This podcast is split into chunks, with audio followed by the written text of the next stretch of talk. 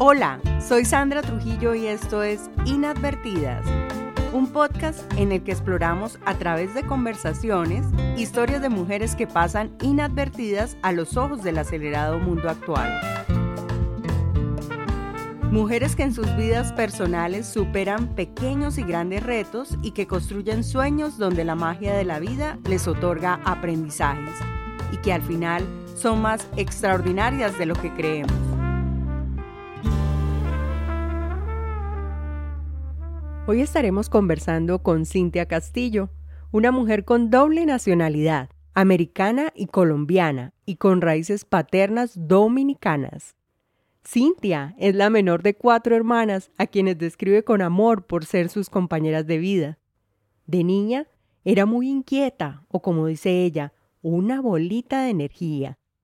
Es asesora académica de estudiantes que quieren llegar a la universidad y fue maestra de adolescentes un momento especial para ella una vez que fue a esquiar sola. Pasó algo que la hizo sentir la eternidad y la sensación de que todo iba a estar bien porque tenía un propósito de vida. Se siente agradecida por la vida que ha tenido y tiene un espíritu de curiosidad y de no quedarse en un mismo lugar siempre. Vamos a escuchar a esta sexta mujer que nos acompaña en Inadvertidas, un podcast de mujeres que muestran su valor humano a través de lo cotidiano de sus vidas. Bueno, bienvenidos a Inadvertidas. Hoy tengo una gran amiga y persona que quise entrevistar y me trasladé hasta las montañas de Santa Elena, Antioquia, el lugar de los silleteros, el lugar de las flores, y creo que también representa el lugar del silencio, de la búsqueda. Y aquí vive Cintia. Bienvenida, bienvenida a mi paraíso. Cintia, quiero que me cuentes qué te gusta de la vida y qué no te gusta. Me mm. puedes decir desde comidas, desde personas o valores o lo que tú quieras, que yo creo que lo tienes muy claro. Bueno, empiezo con la comida porque me gusta mucho. Mi comida favorita es la comida típica colombiana. Yo muero por comida típica. Me pueden llevar a muchos restaurantes exóticos, pero la comidita paisa habla a mi corazón. Entonces me siento así en casa siempre que como comida típica colombiana, porque aunque crecí en Estados Unidos, mi mamá, la cocina de nosotros siempre era colombiana ella cocinaba muy rico y mucha comida colombiana. Entonces la mazamorra, todo, todo que es colombiano es muy, muy familiar. Me ayuda a sentir como muy cómoda. Pero también me encantan las comidas exóticas, la comida del Medio Oriente también me, me gusta mucho, la japonesa. He viajado mucho, he viajado, he tenido la oportunidad de viajar mucho por el mundo y conocer muchas comidas distintas. Hay algunas que no como, como los, los bichitos, los grillos, eh, las hormigas, esas que le dicen, ¿cómo le dicen acá? Las hormigas culonas. Las culonas, sí, no, gracias. Sí, las, sí he probado bichitos y no, no, no es para mí. Pues sí, no, yo he vivido una vida muy privilegiada y por eso doy gracias todos los días. No hay un día que yo diga, ay, qué horrible, me siento, no sé qué. Yo siempre le busco lo bueno a la vida. Sí hay veces, soy humana, imperfecta, entonces sí hay veces que, que me quejo, pero siempre regreso a eso, que, wow, yo he vivido una vida súper chévere. He vivido una vida dura también. Mis papás murieron hace mucho tiempo, yo era jovencita y sufrí mucho por como 20 años porque pensé que, que tenía que cargar ese dolor conmigo, como la cruz, dicen carga, carga tu, cruz. Y cuando terminé mi maestría, me sentía todavía vacía. Yo hacía muchas cosas, hacía mucho, hacía mucho. Y yo decía, pero no, yo siempre siento un vacío, como que esto no es. Y cuando terminé mi maestría, desde ese momento yo me prometí que siempre iba a vivir una vida de satisfacción y que yo quería sacar todas las cosas que, que, me prevenían vivir esa vida con satisfacción. Y en el 2011 vendí todos mis muebles, vendí, traté de vender mi casa, no, no me querían dar el valor que yo sentía que tenía, entonces la, la puse para arriendo.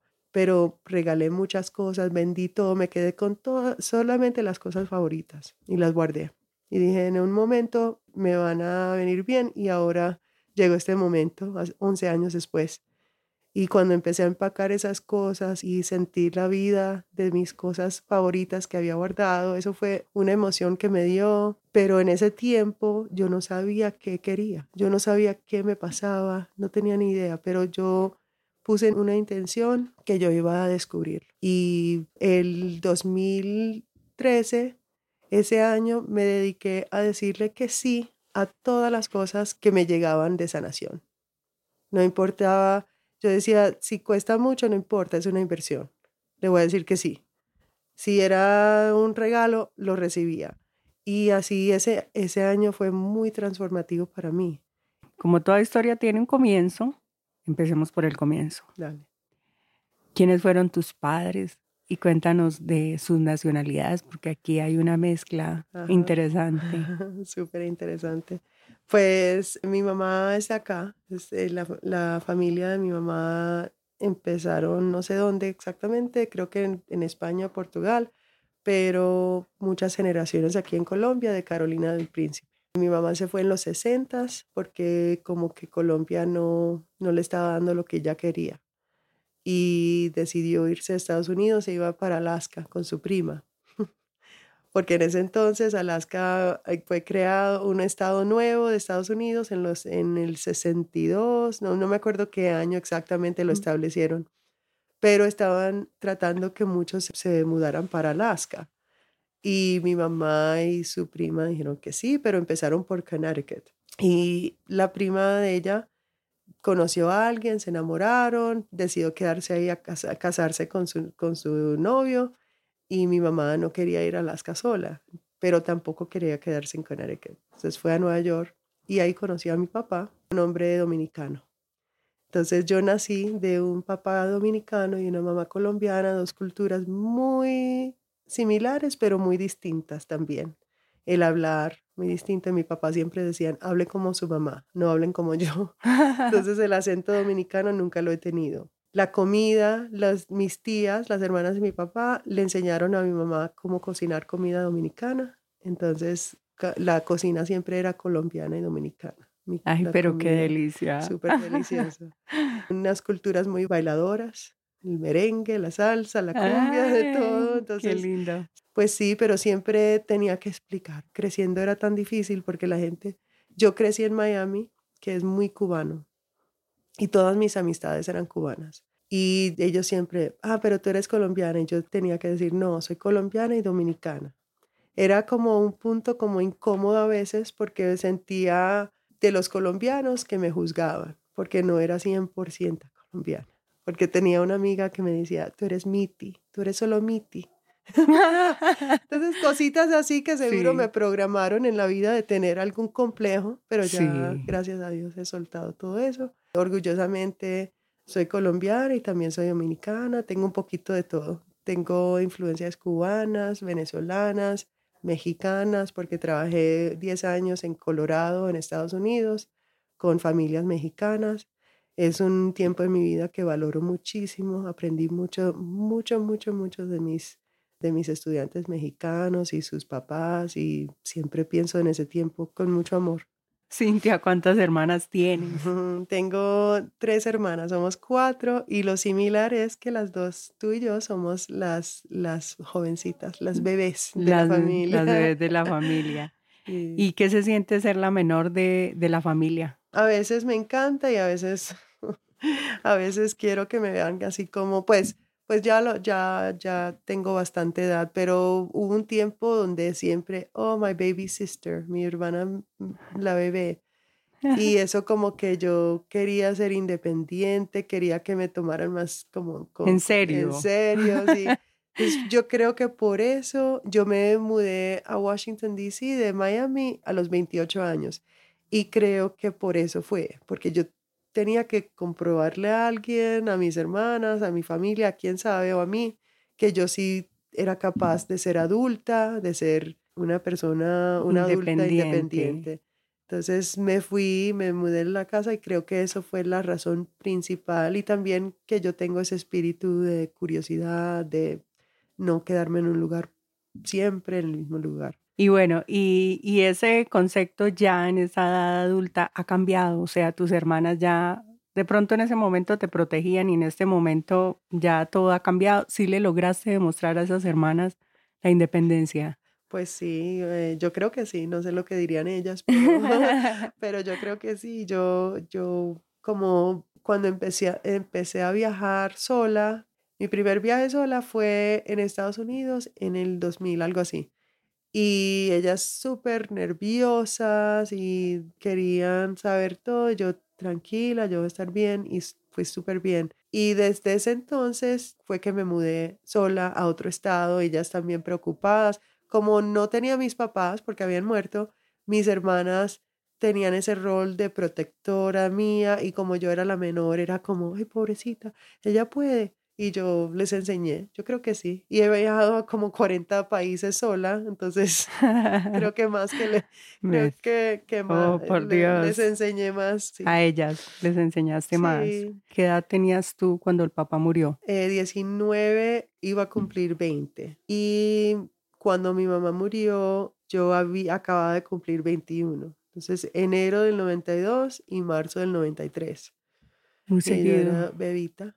Era, y yo no sabía hacer nada porque todo me lo hacían, lavar ropa, cocinar. Yo aprendí todo eso después que mis papás se murieron, porque me ah, tocó. Sí, sí.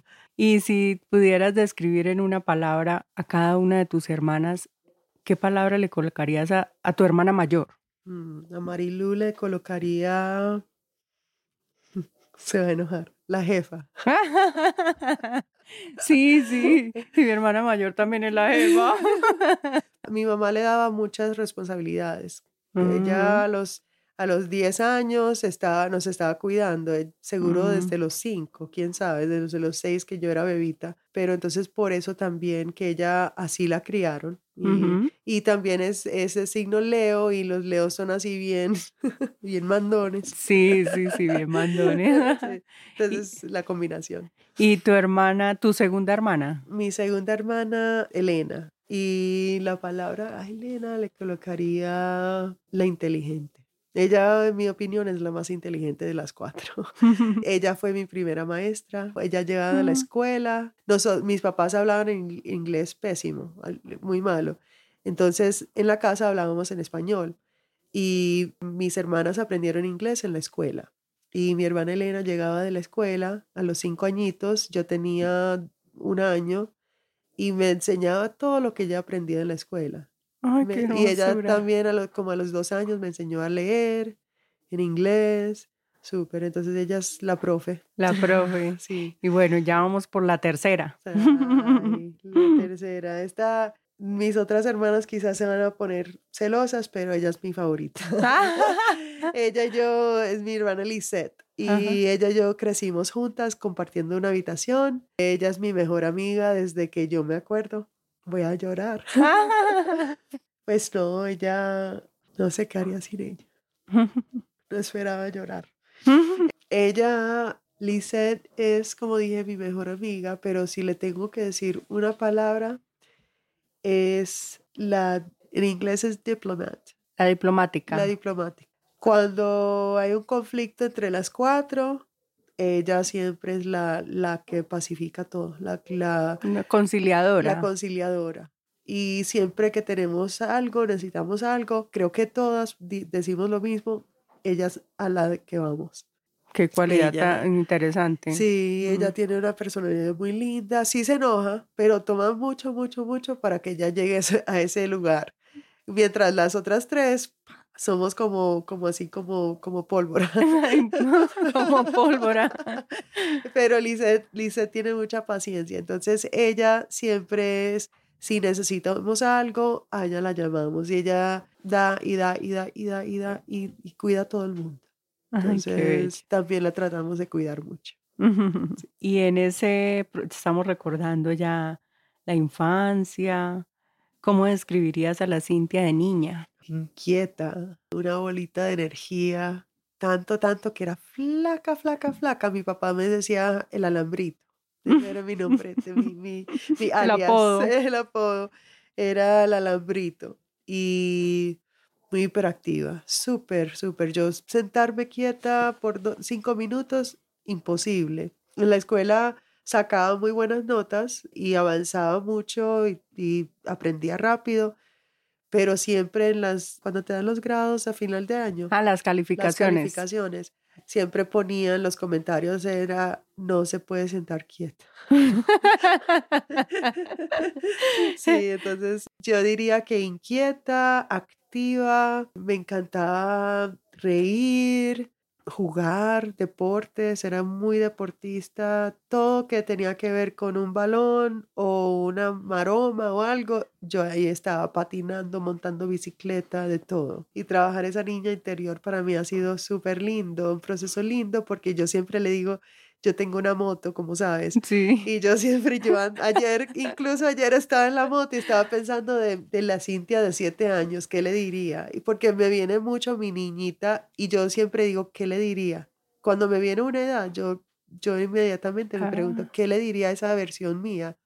Y ayer era la de siete años que me vino a la memoria y le dije, estaba en la moto y le dije, mira, tenemos moto. bueno, y yo le quiero aclarar aquí a quienes nos oyen que es que no tiene una moto pequeñita, tiene una moto grande. Cintia, ¿qué consejo le darías a tu, a tu yo de 20 años? Yo antes de mudarme a Santa Elena vivía en Laureles, como sabes, en una casa compartida y había una chica de 20 años que vivía en la casa y me dijo un día, ¿qué le dirías a tu versión de 20 años? Y yo, aquí otra vez esta pregunta. Y me di cuenta que yo estaba hablando conmigo. Siento que esto me está viniendo otra vez una oportunidad para sanar esa, esa Cintia de 20 años. Y todos los consejos que le di eran como, wow, yo hubiera muerto por estos consejos. Mm. Uno generalmente tiene muchas cosas en su mente pero a veces cuando llegan esos momentos como tan especiales y tú empiezas a, que sale de tu boca un consejo que tú misma deberías haberlo tomado, es un momento como una conexión. Una, bien, sí, sí. Bien interesante. Y en ese tiempo, ese fue el, yo creo, he tenido momentos difíciles en mi vida, pero como ya sabes, te dije que esa es la época que murieron mis papás, justo en el medio. Yo 19 murió mi papá casi a los 20 y 20 ya casi 20, pero ya 21 mi mamá. Entonces ese año de 20 era un año mm. tenaz, muy tenaz.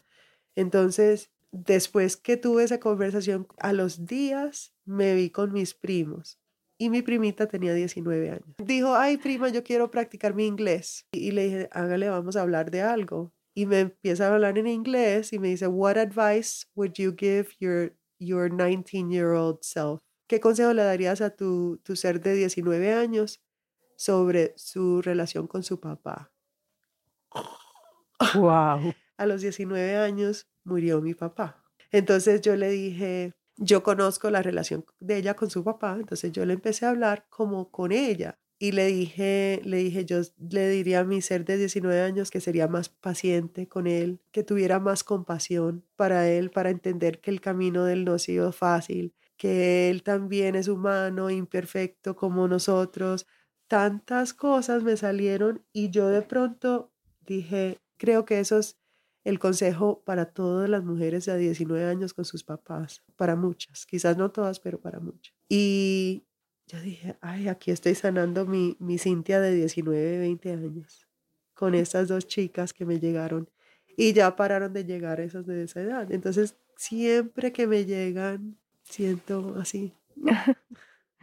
Aquí hay pañuelitos. No, aquí, aquí tengo uno en la mano.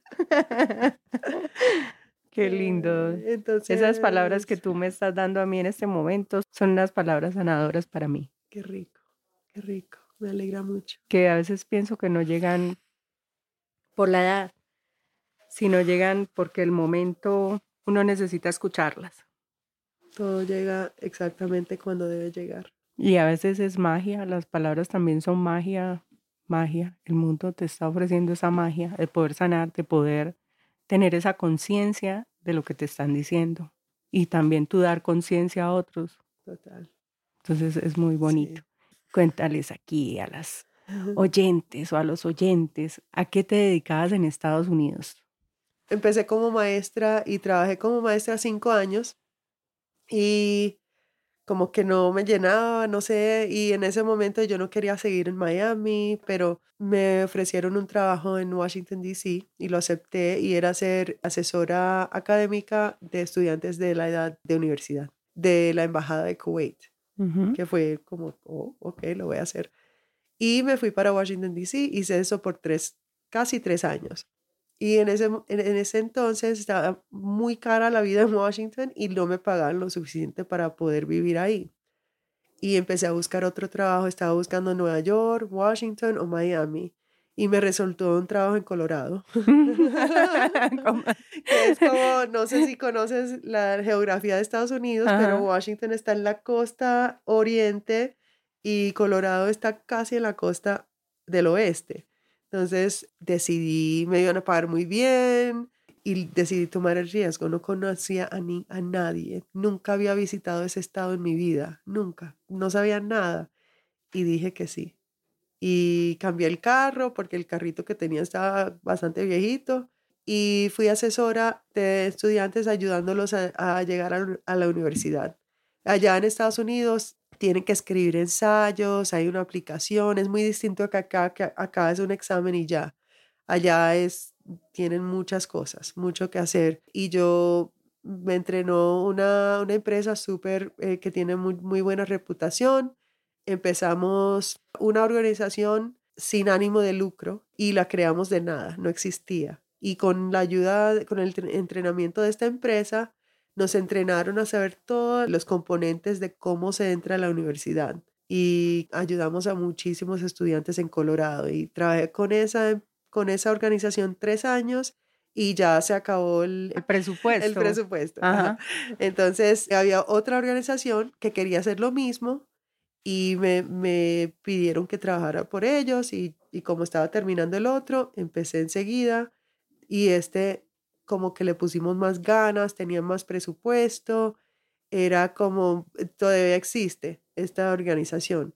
Pero a los, como a los cinco años, porque trabajé por la primera cuatro años y después la otra por cinco años. Y la, la formamos, hicimos muchísimo, trabajaba súper mucho eh, en ese tiempo decidí sacar mi maestría porque pensaba que quería ser directora de colegios. Y en esa maestría fue como en el 2010 que me gradué, fue que me di cuenta que yo no estaba satisfecha con mi vida, que yo estaba muy desanimada con la vida, depresión, muchas cositas. Entonces dejé todo, pero cuando vendí todo y me fui para, regresé a la Florida, regresé a ser maestra y siento que era, yo tenía que cerrar esa puerta bien. Sí. Porque cuando me fui al principio, después de los cinco años, me fui muy enojada, muy como frustrada con el sistema.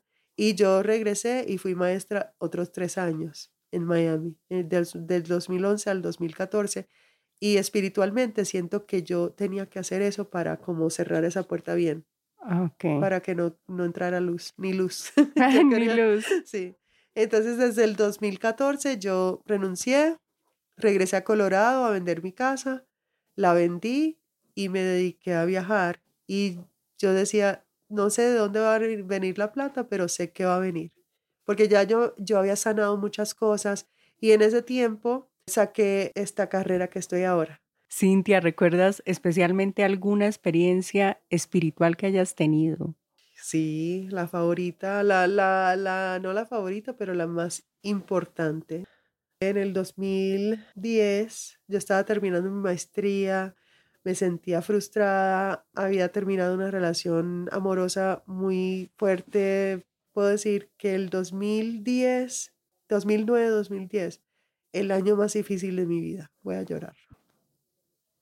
Quería morirme. Siendo franca, yo no quería existir más.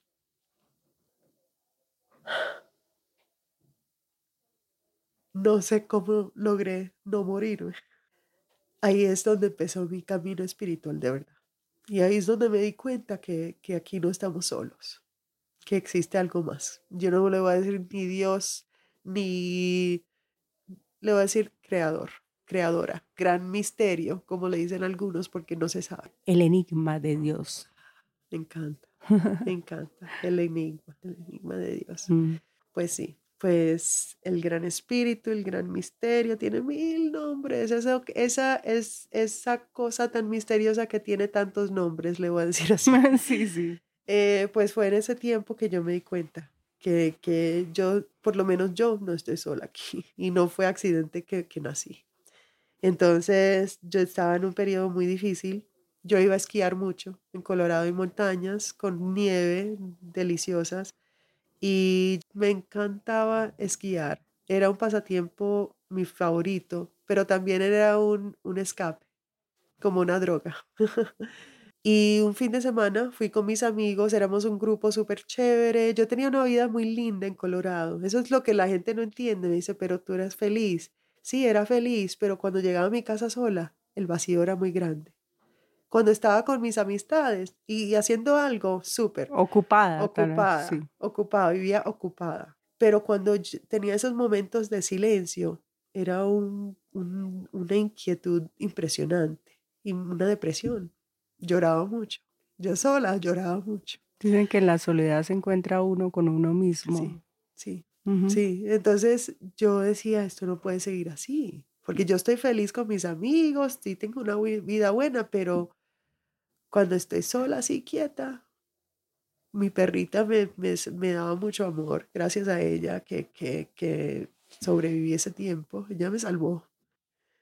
Pues fuimos a esquiar y íbamos a veces fin de semana a esquiar y ese fin de semana yo estaba en la universidad tiempo completo, trabajando tiempo completo. Trabajaba como 80 horas a la semana. Yo en ese tiempo me enojaba súper fácil, la gente era como, no sé qué pasó, pero te enojaste de manera impresionante ¿qué y no sé qué hice. Y yo tampoco sabía qué hacían. Eran unas porque yo, no, yo estaba desequilibrada completamente.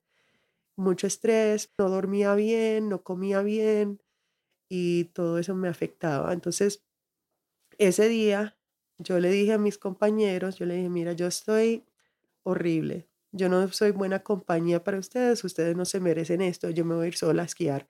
Yo me monté a la, a la silla, puse mis, mis audífonos y salió la canción eh, de Beyoncé que se llama Halo. Y yo nunca, no creo que la había escuchado tan bien. Como yo estaba sola, de pronto me, empiezan a salir las lágrimas. Y sigue esa canción y las letras de la canción es hablándole a una persona, yo creo que ella le está hablando a un novio o algo, pero para mí era yo hablando con Dios. yo no podía parar las lágrimas y eran unos llantos y como estaba sola, yo como un despecho grandísimo. Y miraba para atrás y no había nadie, hacia adelante no había nadie, yo sola en esa montaña. Y yo empecé a rezar, a orar empecé a decir, Dios, ¿por qué estoy aquí? Yo no creo que, que debo estar aquí. No entiendo. Me siento sola. Eh, no, no, no sé qué, qué, cuál es mi propósito. Es todo esto, como, como mi corazón se abrió y salió todas las dudas que tenía y toda la tristeza que ya no podía más, ya no, ya mi cuerpo dijo no más y todo salió. Y paró la canción, le puse pausa al, iPod y seguí llorando, llorando y llorando. Y llegué al final y me bajé de, de la silla y empecé a esquiar sin sonido, sin música, sin nada, porque eso es lo otro, siempre música. Yo no podía sentarme en silencio, pero mm, decidí paz y era como yo voy a estar aquí. Y en la nieve así, como una meditación. Y llegué arriba donde hay, hay, hay, pinos, es una zona como bastante plana hasta que uno llegue al punto que empieza a bajar. Y yo seguía y ese sonidito de los, esquí, de los esquís y la nieve ahí como moviéndose. No sé, yo como que entré a otro plano, no, no, no te puedo explicar exactamente. Como una experiencia mística. Súper, súper. Y yo estaba sola en esa montaña, sola, sola, sola. Y mi rezo era, por favor Dios, dame alguna señal que yo no estoy sola en este mundo y que yo sí tengo un propósito de estar aquí. Algo, algo, porque ya no puedo más. Y yo esquiando así y de pronto estoy llegando a un grupo de pinos, de árboles, y cuando voy alrededor de uno, de pronto miro y hay como mil banderas budistas, esas de, de rezos. Sí. No mil, pero diez, veinte, treinta, no sé cuántas, muchísimas. Y no sé si fui yo que paró o algo me paró, pero los esquís pararon de pronto y yo miré esas banderas y el viento empezó a moverlas como más y más fuerte y yo estaba ahí como, ¿qué es esto? Se sentía el aire distinto, yo me sentía distinta y de pronto yo siento un abrazo desde atrás de no sé quién, no sé qué, un abrazo, el abrazo más lindo que he tenido en mi vida entera y fuerte y calor y una paz y no sé cuánto tiempo duró, pero si fueron segundos, en esos segundos sentí la eternidad y sentí la, la, la frase, todo va a estar bien. Tú sí tienes un propósito. Todo va a estar bien. Tú estás bien. Me sanó algo. Me llegó el creador, la creadora, y me dijo, oiga, va a estar bien. Sentí una paz, una paz y sentí una conexión larguísima, es que no, no lo puedo describir. Qué lindas palabras. ¿Y por qué en ese proceso que ya nos contaste como de, de despertar espiritual, seguramente pasaron muchas cosas, pero a mí me surge la inquietud, ¿por qué volviste a Colombia? ¿Qué te atrajo vivir en Colombia? cuando yo dejé mi trabajo y les dije a todo el mundo que iba a dejar mi trabajo, muchos se preocuparon. ¿Pero qué vas a hacer? ¿Cómo así? Yo le dije, no sé, no tengo idea. Pero no vas a, no vas a tener un trabajo. No, no, yo no sé, por ahora estoy bien. Quizás voy a Colombia a dar clases de inglés. Ah, listo. Y yo lo dije tanto que lo empecé a creer. Y cuando llegué a Miami en septiembre del 2011, decidí sacar mi ciudadanía porque era mi derecho, porque mi mamá era de acá. Entonces, yo de verdad no tenía intención de venir a Colombia a dar clases de inglés, era lo que le dije a todo el mundo, pero cuando llegué dije, pues déjame sacar la ciudadanía, no sé, una conversación con alguien y yo, ay, qué chévere sería eso. Y al fin, el 3 de enero del 2012, me hice ciudadana colombiana, que este año cumplí 10 años como una colombiana oficial. Entonces, y eh, yo me quería ir a Bali a, vivir, pero algo me decía que no, que no, y sentía Colombia, sentía Colombia, Colombia, y decidí al fin no ir a Bali, dije voy a ir a Colombia en diciembre a visitar a mi familia y quedarme ahí como unos mesecitos y ver dónde quiero ir, dónde quiero vivir, porque en ese tiempo estaba trabajando por internet y podía vivir en cualquier lado, pues todavía lo hago, pero llegué a Colombia, me, me, quedé un rato, enero, febrero, me compré la moto con un amigo y decidimos tomar un viaje por Sudamérica. Duramos un mes. En marzo me tocó dejar la moto en Lima por pandemia y regresar a Colombia.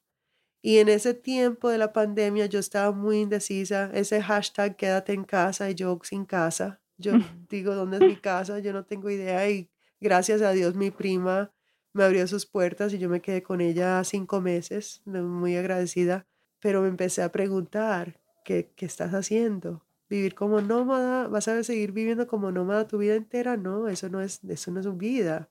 Sí es rico viajar, pero ya, ya, hace 11 años, entonces sí, mm. en ese tiempo de la pandemia me, me amañé y, y fue un proceso como de desaprendizaje, aprendizaje, mucha sanación con las medicinas ancestrales, el yagé, el cambo, muchas medicinas que no sé si conoces, pero descubrí que aquí es donde yo me siento en casa. En casa, completa. Y no sé si es porque he sanado muchas cosas y ya me siento completa o es Colombia que me ayuda en sentirme enraizada. No Mm. sé cuál es, pero me siento así. y de esos países o lugares del mundo que has visitado, ¿cuál te dejó una enseñanza que hasta ahora te acompaña? Mm, Todos. Todos, ay no. Todos, no, es que no. La gente cuando me pregunta cuál es tu favorito, no, todos, siempre Todos. todos. Ah, Entonces, para, para decirte uno que me dejó una enseñanza es imposible, porque eso fue un camino de cinco años y todo me enseñó. Y de los lugares de Colombia que conoces, ¿cuál te ha impactado? Mm, Pues hace poco hice un viaje a la costa, a Necoclí, me tocó un paro armado y me impactó mucho.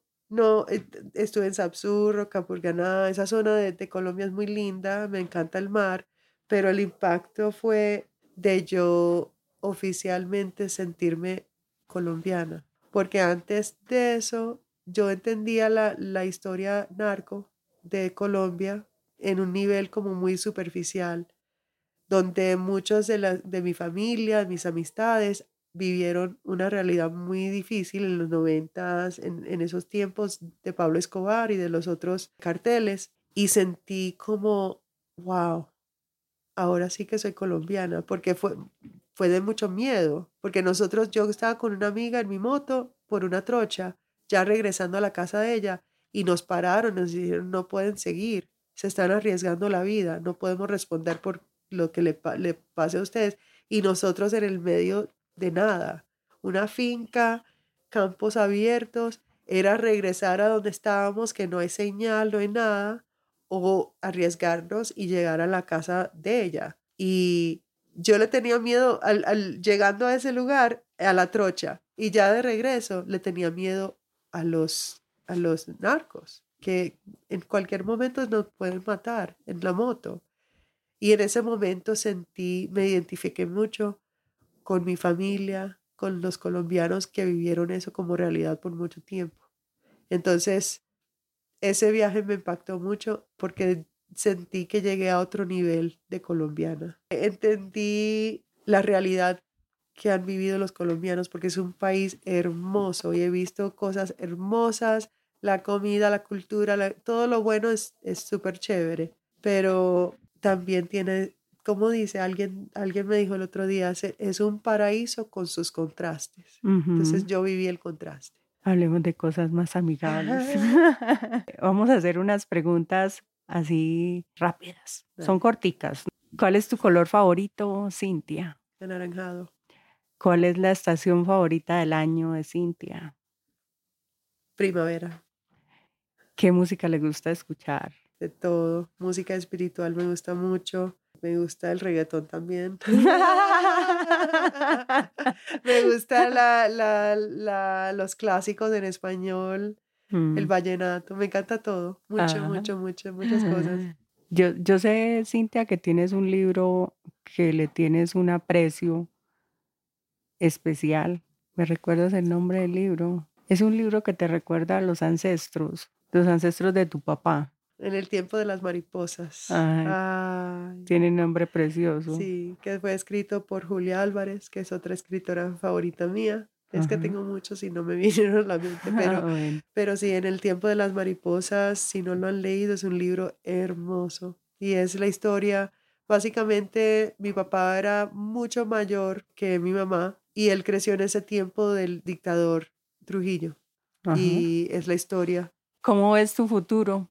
Brillante, lleno de magia, lleno de personas súper, co- conociendo a muchas personas, siguiendo conociéndolas eh, que están en su camino espiritual. ¿Quieres comunicar tus redes sociales de pronto para tu trabajo? Por Instagram es I am Sincast, se deletrea I latina A M C Y N C A S T. Ese es Instagram. Y ahí tengo muchas fotos de mis viajes.